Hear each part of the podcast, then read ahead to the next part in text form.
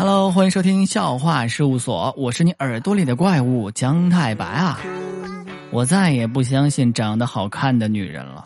这周一凌晨两点钟的时候，我接到了一个老听友的电话，她长得可漂亮了。电话接通之后呢，她跟我表了白，没等我说什么呢，她就把电话给挂了。我再打过去，她关机了。转天一早，她跟我说：“啊，太白，你别当真，我是大冒险输了，随便找个人告白的。”喵了个咪的！我这开心一宿，整个这个结果。别看我在节目里面嘻嘻哈哈的，但我很脆弱，好不好啊？尤其是感情这一方面。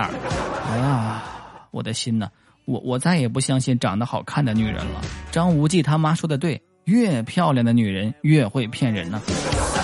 前不久打羽毛球的时候，膝盖卡秃噜皮了，这过了没几天嘛，就结痂了。后来我到了一个澡堂子里面去洗澡。搓澡的大叔看到我膝盖上的伤口之后，语重心长的跟我说：“呀，小伙子呀，不是不是大叔多嘴啊，你这年纪轻轻的，怎么不学好啊？你大爷！”我哥们二师兄晚上带着女朋友来我家吃了下饭，然后饭桌上我俩小酌了一下，借着酒劲儿，他跟我说：“我跟你说，太白，以后我结婚之前呢，我一定要查一下我女朋友的开房记录。”我到底要看看他糟蹋了多少黄花大老爷们儿啊！没等他把话说完呢，他女朋友说话了：“你查不到的，我又不一定去酒店，哪儿都行。”各位别当真啊！我这弟妹呢，就是爱开玩笑，至今童心未泯呢。遥想当年中学的时候，我不小心跟一个女孩谈了一场不该谈的早恋，老师叫了家长了，但是我妈没来，对方的老妈来了。满操场追着打我呀，并且还扬言以后见我一次打我一次。我没有想到啊，不过是拉拉小手而已，竟然会搞得这么灰头土脸的。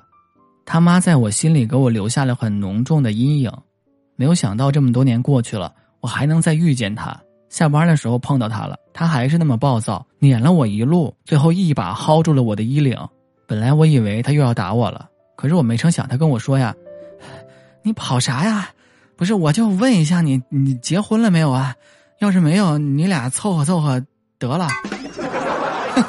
我没有答应他，一种报了仇的快感油然而生。早干啥去了？我的邻居是一个大爷，目测得有五十多岁了。他不会充话费，前不久找我帮他充了五十块钱，没过几天话费就没了，又找我帮他交。我就好奇呀，我问他，我说大爷，你这话费怎么用的这么快呢？这五十块钱平时都够我用一个月的了呀！这大爷竟然告诉我说：“ 我我我谈对象的小伙子也不怕你笑话，我不会开流量包，所以话费呢用的比较快。”尼玛，活该我单身啊！要有大爷这种活到老谈到老的精神该多好！以前我一直以为单身的生活最无聊了。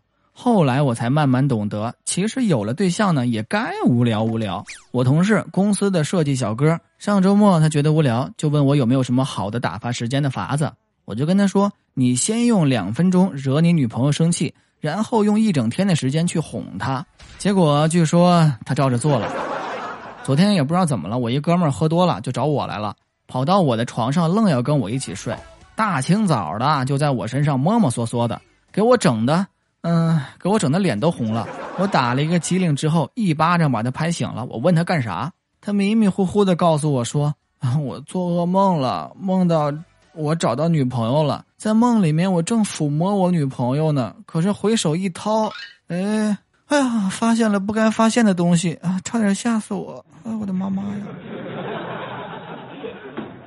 好了，本期节目呢就到这里了。想时刻知道关于节目一手消息的，可以关注太白的微博或者加入太白的 QQ 群。我的群号是八六五八五八零九七八六五八五八零九七。当然还可以加太白的微信，我的微信号是江太白首字母小写加数字七三八一。咱们下期节目再见，拜拜。